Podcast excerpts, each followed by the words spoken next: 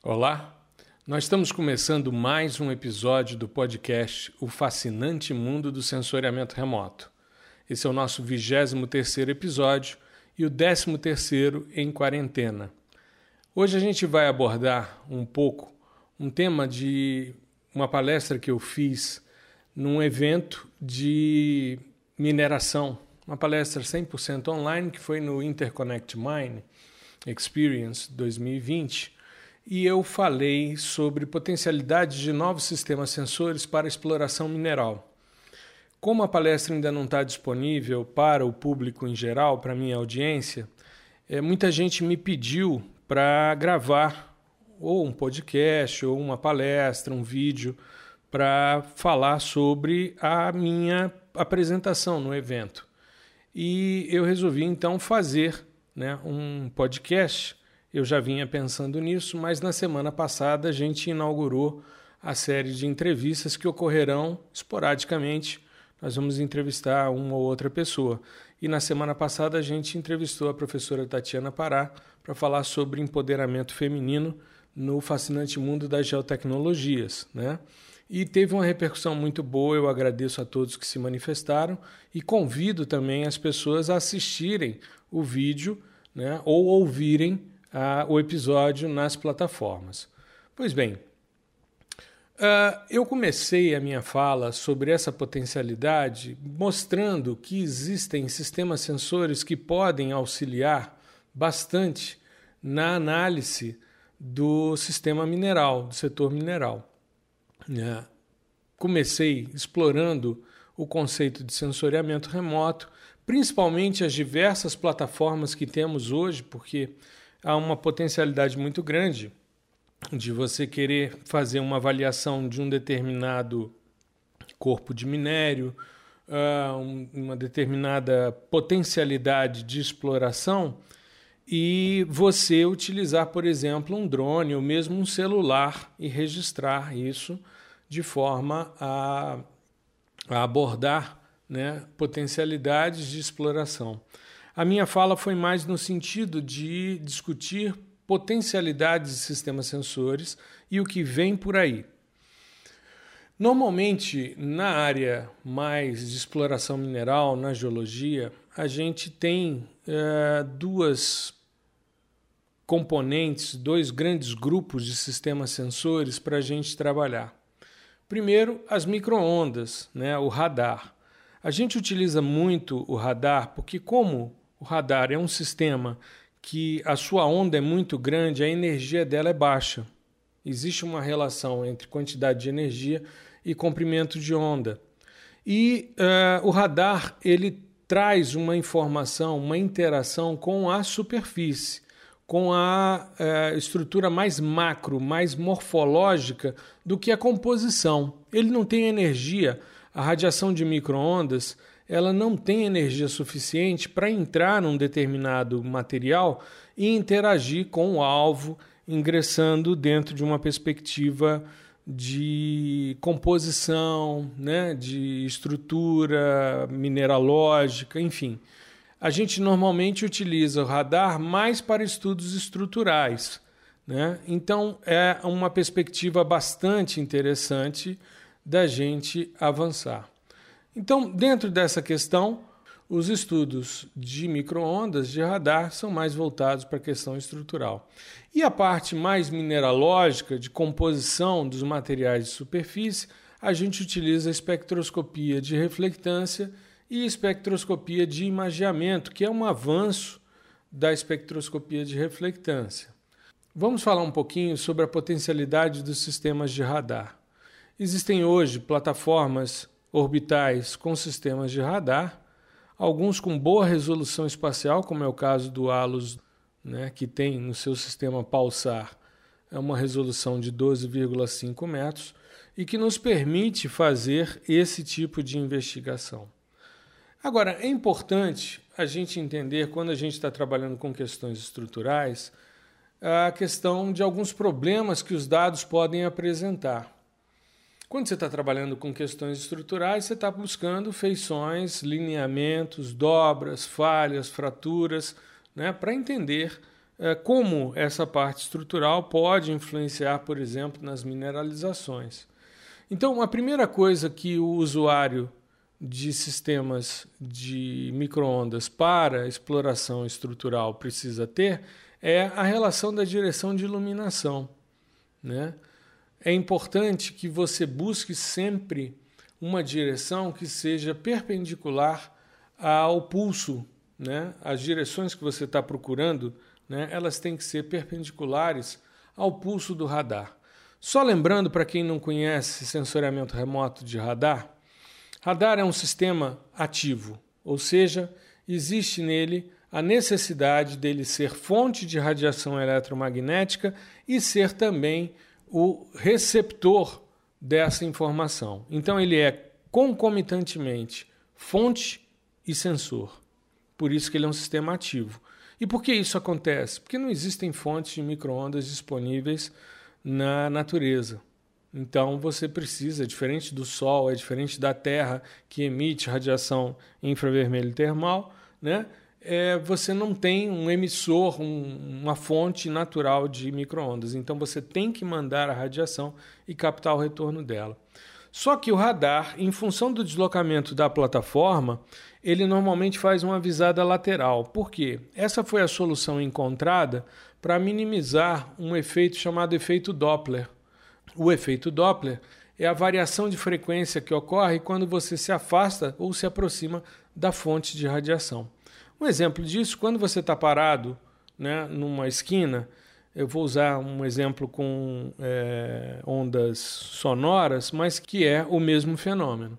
Quando você está parado numa esquina né, e vem se aproximando de você uma ambulância ou um carro de polícia com a, a sirene ligada, à medida em que o, o, alvo vai se aproximando de você, no caso o carro, você vai percebendo que há uma variação na frequência do som, ele vai mudando.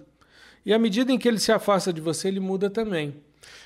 Imagine, o radar, o satélite mandaria um pulso, mas a plataforma está se deslocando. Então, quando ela vai captar novamente, houve uma variação de frequência por causa do efeito Doppler. Então, isso é minimizado quando a visada é lateral. Então, se você quer buscar informações é, estruturais, se o satélite está passando numa direção, você tem que buscar as feições que estão perpendiculares a esse pulso para que elas se destaquem. Né? Se eu busco uh, uma feição que está alinhada paralelamente ao meu pulso de radiação, ela acaba sumindo. Então, as cristas de relevo, os lineamentos, as dobras, as falhas, as fraturas, você tem que pensar nisso na hora de estruturar a sua estratégia de imageamento. E outra questão que você precisa entender são as distorções que o radar traz e que acabam influenciando na informação e trazendo feições equivocadas. Então, existem três tipos de distorção que você precisa estar atento: o foreshortening, o layover e o shadow, ou sombra. Né? O que, que acontece? Vamos começar com foreshortening. É, às vezes, como a visada é lateral, suponha que você tenha uma feição que fosse um triângulo, né, com as, as suas encostas com a mesma inclinação e com o mesmo comprimento, ou seja, um triângulo bem regular. Mas o que, que acontece? Você está mandando um pulso lateral de radiação. Então ele vai tocar primeiro na base da primeira encosta, logo depois ele toca no topo e ele toca e volta, né? Lembra que é fonte e capta o retorno, é sensor. E ele vai tocar mais tarde na outra extremidade da outra encosta. Então ele acaba com o foreshortening, ele acaba fazendo um triângulo cuja primeira encosta fica encurtada e a segunda fica alongada. Então, aquilo que era um triângulo equilátero, ele vira um triângulo escaleno.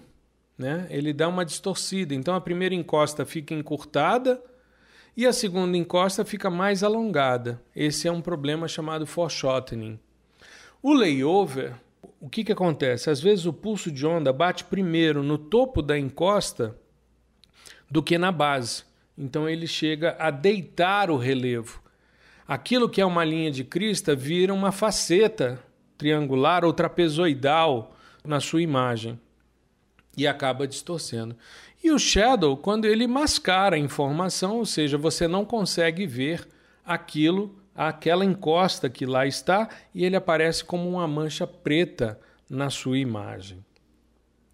Mas o radar ele tem uma, uma relação muito interessante, porque ele tem a possibilidade, dependendo da quantidade de água que você tenha no terreno, ele tem em locais que são mais secos, ele tem uma maior profundidade.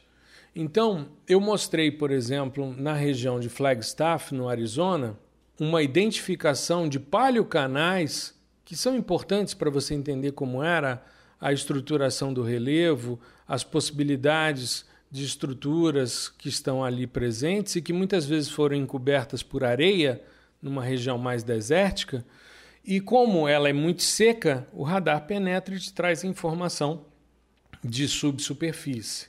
Tem se utilizado também uh, as imagens de radar para uh, detecção, por exemplo, de manchas de óleo, exudações. Então, é comum, por exemplo, já vi estudos, não são muito, é, não tem uma quantidade muito grande, mas eu já vi em simpósios brasileiros de sensoriamento remoto o pessoal da Petrobras buscando alteração na coloração dos óxidos de ferro em função de microexudações de gás, né, que indicam ali a presença de hidrocarbonetos e que podem é, serem depois investigados com mais detalhe para a verificação, por exemplo, de depósitos de petróleo onshore. Né?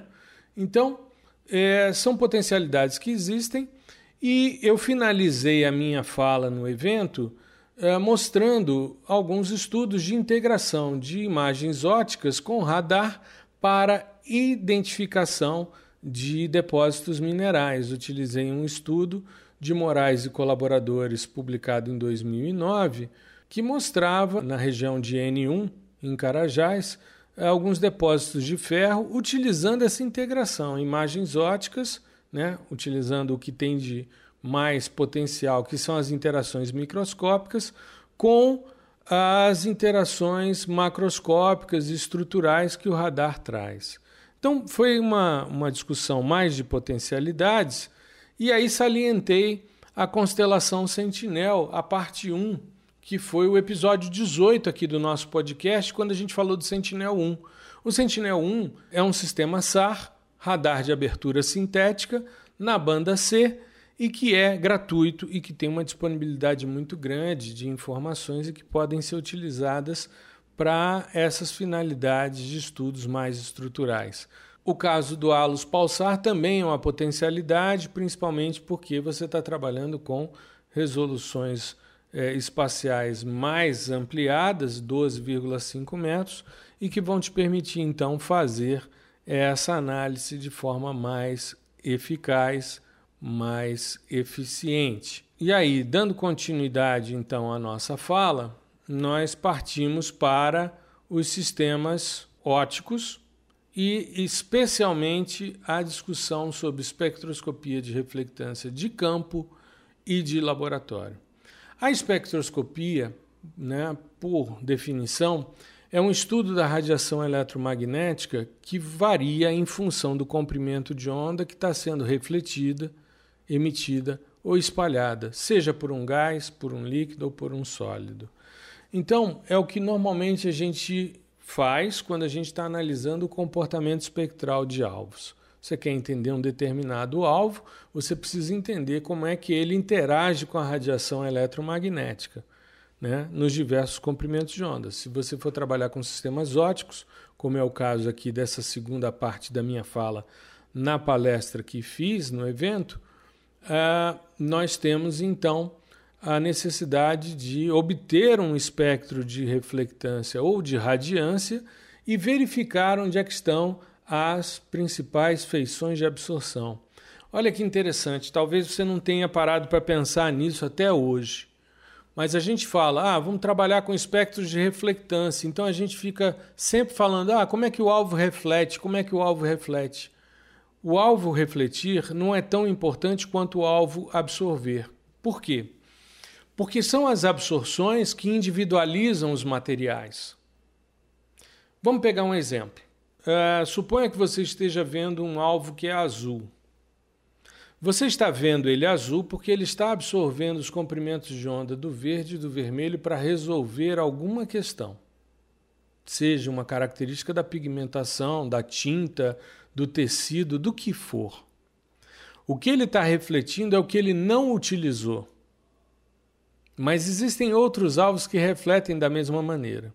Agora, dependendo da forma, da profundidade, da largura à meia altura, você caracteriza a absorção. Então, por exemplo, quando eu vejo um solo que tem muita hematita, né, que é um óxido de ferro, e que indica, por exemplo, que é um ambiente mais de oxidação, lençol freático está mais profundo, por exemplo, se eu for analisá-lo em termos de quantificação de hematita, eu não vou analisar a subida no vermelho, mas sim a absorção no verde. Porque os óxidos vão gerar uma ombreira, uma absorção na região do verde. Da mesma maneira, se eu estiver olhando um solo amarelado, que tem um hidróxido de ferro, uma goetita, por exemplo, ele é amarelo porque o amarelo está sendo refletido porque ele não utilizou, os óxidos não absorveram aqueles fótons naquele comprimento de onda. Mas ele é preferencialmente em termos de absorção, na região do azul. Então eu preciso compreender isso para evitar problemas da minha análise. Quanto mais a gente entende, quanto mais a gente estuda, mais a gente se liberta. E a gente tem que entender, então, que essa energia refletida é a parte não aproveitada, mas a parte aproveitada pelos materiais é o que nos permite fazer as quantificações e a identificação dos materiais. Então, talvez esse seja um dos pontos mais importantes do episódio de hoje. É você olhar para um espectro de reflectância pensando sempre nas absorções, nos vales e não nos picos, porque ali é que está a informação do material que compõe o seu alvo, tá? Por que, que eu estou falando disso? Porque nós temos uma cultura de sensores multispectrais, com mais de 40 anos de utilização, em que nós sempre enfatizamos para os estudantes: ah, vamos ver como é que a vegetação reflete, vamos entender como é a reflectância dos solos. Né? E na verdade a gente está buscando sempre as absorções. Os índices espectrais medem as absorções, eles buscam, na maioria das vezes, as profundidades de feição para identificação dos materiais. Né? Então, se a gente pensar no, na irradiância, ou seja, o fluxo que vem da fonte em direção à superfície, ela é um total das porções que vão ser refletidas, no caso a radiância, que é a parte que não foi absorvida, a parte absorvida, que nos interessa bastante, porque nos enfoca sempre a composição dos nossos materiais. Então, nós temos sempre que pensar que temos uma porção uh, incidente e essa porção incidente ela vai se subdividir numa porção que está sendo refletida, numa porção que está sendo absorvida e numa outra que é transmitida ou que passa através de, né? A reflectância nada mais é do que uma razão entre a radiância e a irradiância, ou seja, o que sai da superfície e o que está chegando da fonte. Isso é uma forma de, da gente normalizar os nossos dados e, com isso, a gente trabalhar dentro de um parâmetro mais relativizado, sem um valor nominal dos nossos alvos. Normalmente a gente pode obter esses espectros utilizando os radiômetros, os espectroradiômetros, que são equipamentos que têm detetores, assim como sistemas sensores, assim como os satélites, e que nos permitem avaliar as curvas espectrais. Isso pode ser feito tanto em laboratório como pode ser feito também no campo.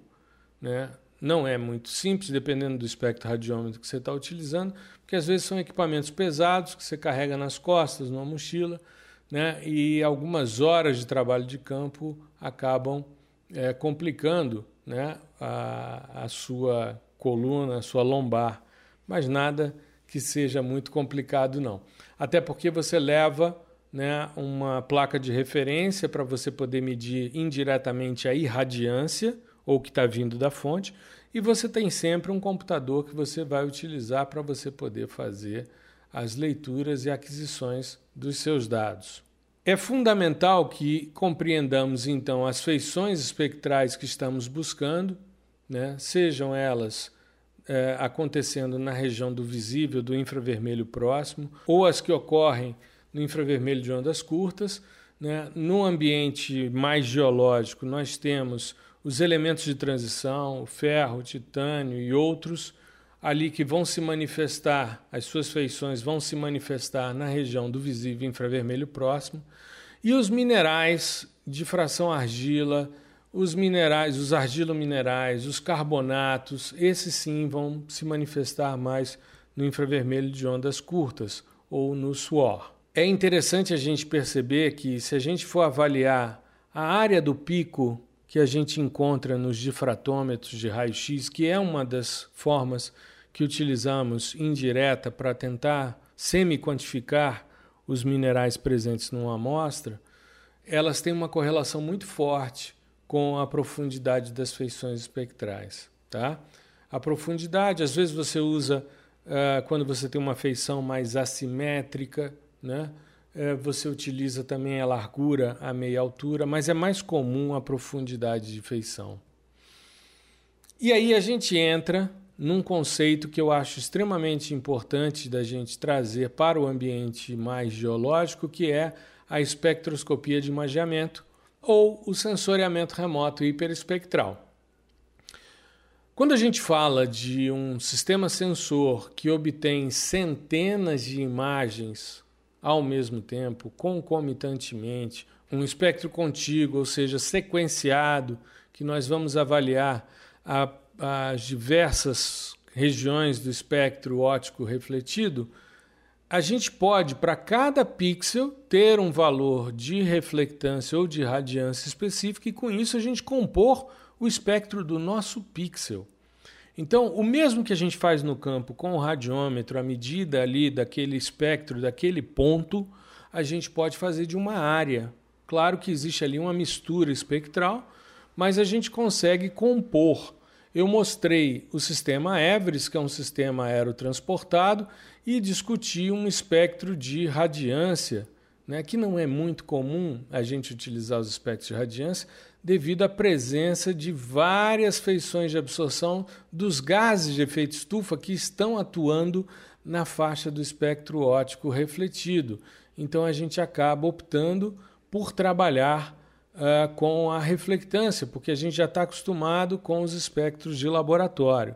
Mas as feições espectrais que ocorrem num espectro de reflectância, elas não vêm do fluxo irradiante, ou seja, o que está vindo da fonte, elas vêm da radiância, do que está saindo do alvo, que é o que o individualiza, que é o que é, o caracteriza. E aí falei sobre o sistema Everest, é um espectrômetro de imageamento aerotransportado na faixa do visível infravermelho próximo. E mostrei a capa, as duas capas né, do meu livro, Sensoriamento Remoto Hiperespectral. Foi o primeiro livro em português publicado no Brasil em 2006 sobre sensoriamento hiperespectral, com esse enfoque em solos, que é tudo que eu fiz durante o meu doutorado e que eu fiz posteriormente. E eu mostrei as capas não para fazer um merchandising, mas para a gente entender um conceito extremamente importante, que é o do cubo espectral. O cubo espectral hoje a gente já falou, inclusive num outro episódio, quando a gente falou sobre séries temporais, eu falei de cubos temporais. Mas o cubo espectral, ou hiperespectral, ele tem uma dimensão x, ele tem uma dimensão y, ele tem uma dimensão z, que são as centenas de bandas. E o Everest são 224 bandas. Então a gente consegue compor um cubo que seria a manifestação de cada pixel ao longo de todo o espectro óptico refletido. E isso, então, é um conceito bastante importante que precisa ser analisado com bastante propriedade. O Everest está hoje em duas plataformas de aquisição, existem essas duas possibilidades. Nós temos o R2, que é um avião estratosférico, a NASA possui alguns exemplares é um avião que voa a 20 km, então nós não temos interferências troposféricas muito significativas e com isso a gente consegue uma boa estabilidade na linha de voo. E existe também o Twin Otter, que é uma plataforma que voa mais baixo para fazer imagens de é, maior resolução é, espacial. Não é um sistema muito grande, ele deve ter um metro e meio de altura por uns quase dois metros de largura, mas ele cabe no, no avião, não é um equipamento muito grande. E ele varia de 0,4 a 2,5 micrômetros, com 224 bandas, 20 metros de resolução espacial quando está no R2 e até 1,5 metros quando está no Twin Otter. Né? E ele tem uma característica extremamente interessante que é a relação sinal-ruído. É uma alta relação sinal-ruído, o que denota pouco ruído e é uma imagem muito boa e os espectros são excelentes. Mostrei alguns trabalhos que já venho divulgando nas redes sociais, principalmente no Instagram, eu já mostrei uns pedacinhos, e tem também no meu canal no YouTube uma palestra que fiz sobre reflectância espectral de solos, que eu mostro uma série de trabalhos. Mostro, por exemplo, que uma determinada área homogênea de 100 hectares, ela pode ter uma variabilidade mineralógica tal que aparentemente no campo você não percebe, mas usando um dado hiperespectral e um modelo certo, você consegue ver quais são as áreas de maior presença de sílica ou de alumina, e isso vai, de certa forma, interferir numa aplicação localizada de insumos. Mostrei, a partir dessa noção, o modelo que eu desenvolvi no doutorado, chamado RCGB, ou Relação Caulinita-Gibsita. Por quê? Se a gente pensar nos solos tropicais, a gente tem o restinho da sílica presente na caulinita. E o intemperismo da caulinita gera a gibsita, que é onde a gente tem a alumina. A gente tem a alumina tanto na caulinita como na gibsita. Então, se a gente fizer uma razão da quantidade de caulinita pela dividido pela quantidade de caulinita mais gibsita, a gente tem a relação sílica-alumina. A gente consegue espacializar, por exemplo, para solos tropicais, o grau de intemperismo desses solos. E mostrei o trabalho que fiz em São João da Aliança e Niquelândia, que foram as duas áreas de tese que eu utilizei para é, verificação, validação do modelo. Eu desenvolvi o modelo com os espectros do Madeira Neto para todo o Brasil.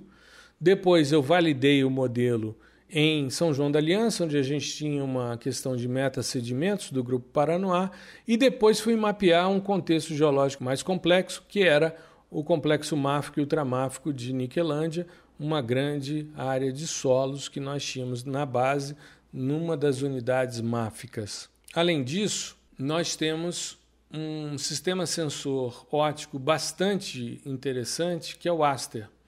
O Aster é um radiômetro de emissão termal e de reflexão é, orbital. Foi colocado junto com várias cargas óticas no, na plataforma Terra.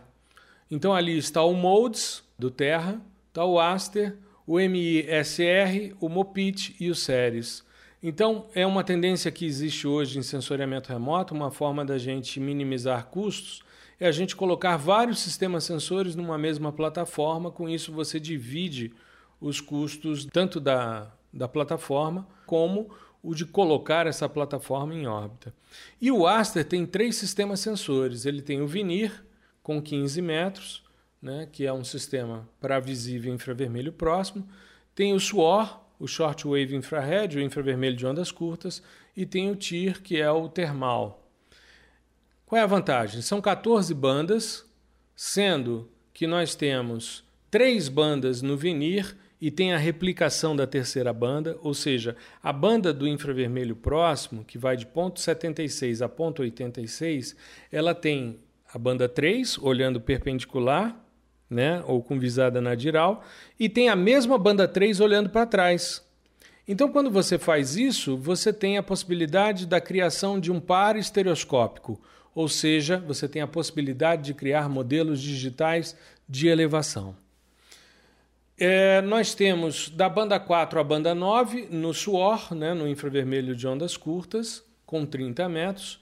E temos cinco bandas, então são seis bandas no suor e cinco bandas no termal. O Aster é um, uma conjugação de esforços entre Estados Unidos e Japão.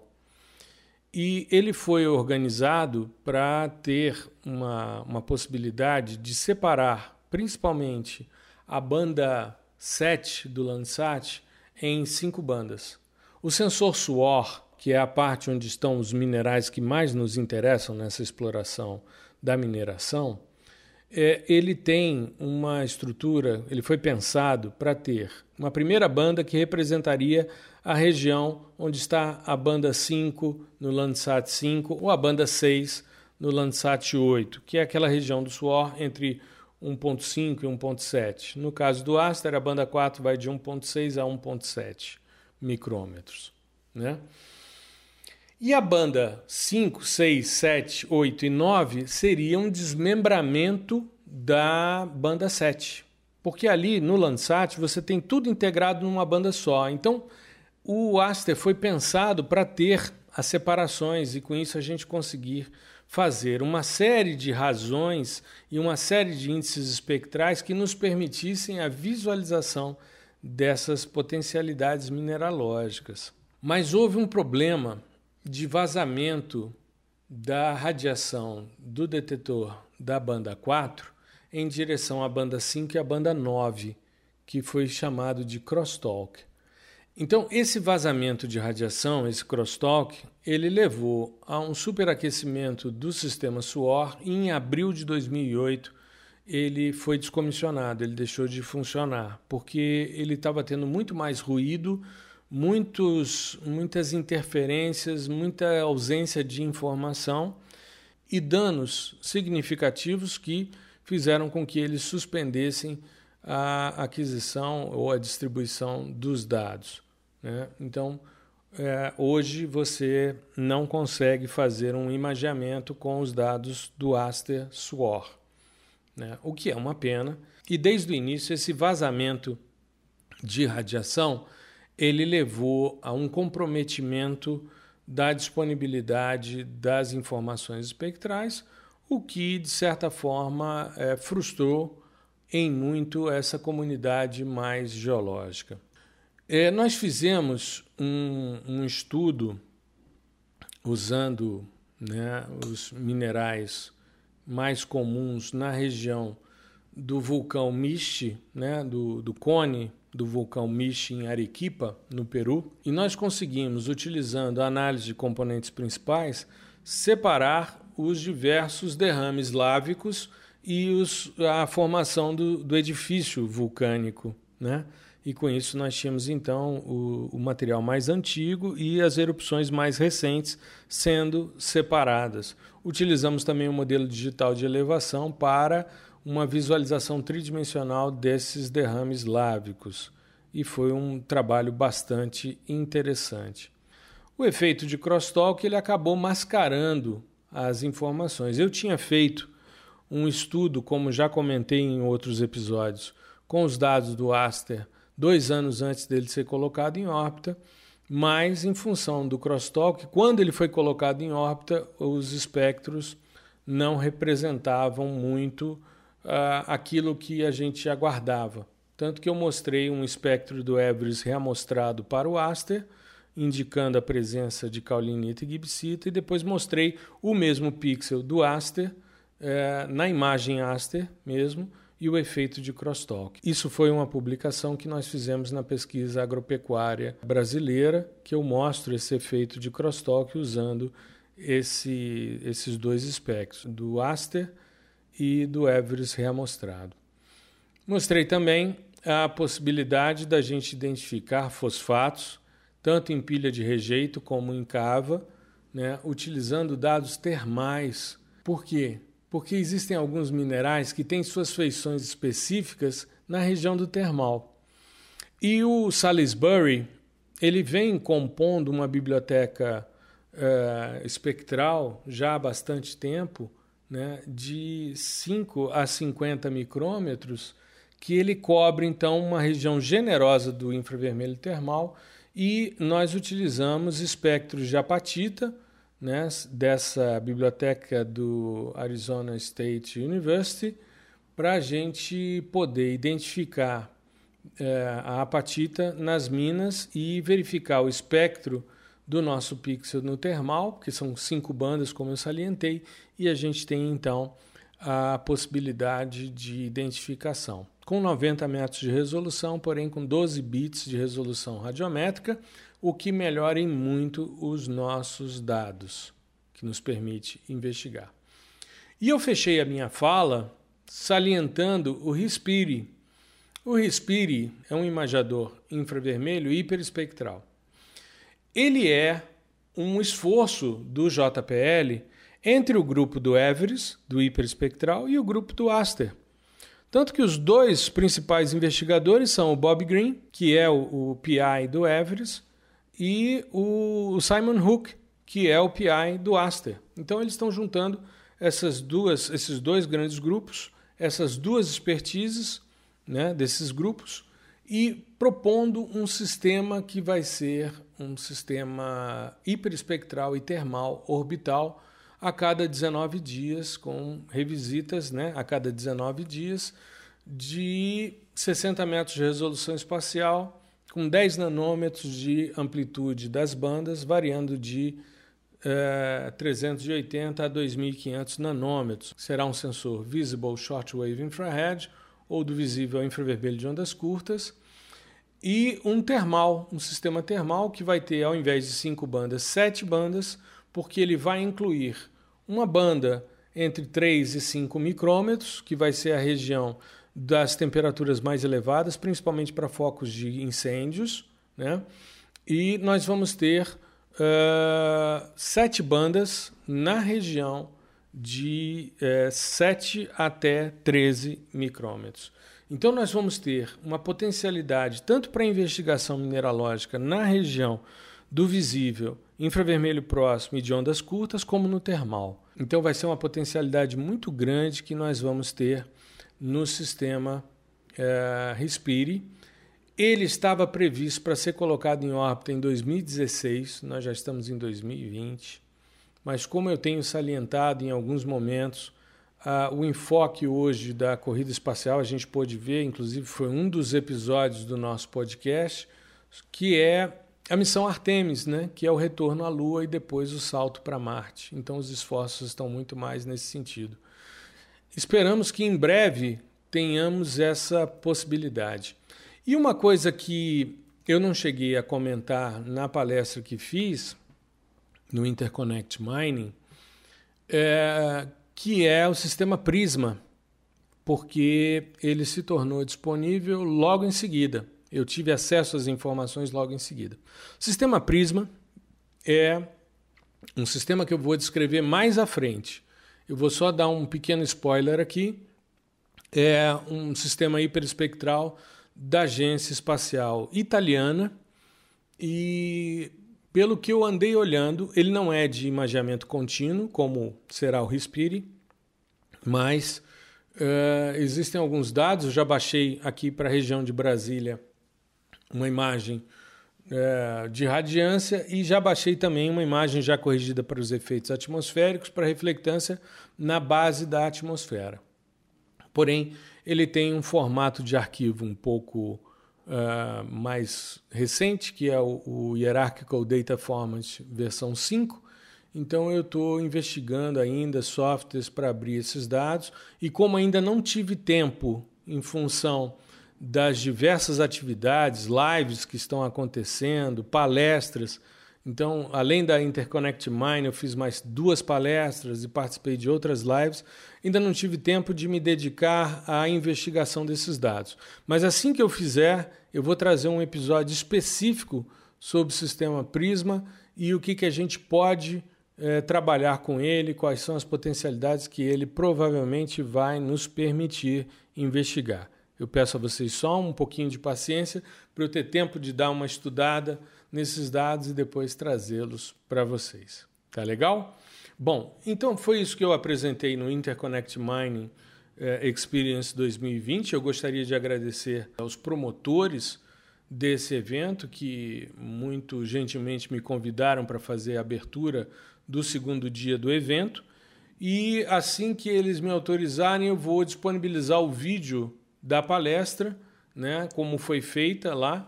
Eles ficaram de me passar, mas eles me pediram um tempo de cerca de um mês da realização, porque as pessoas que se inscreveram no evento têm uma carência para poder assistir as palestras e tal, enfim, é o, o que nós combinamos.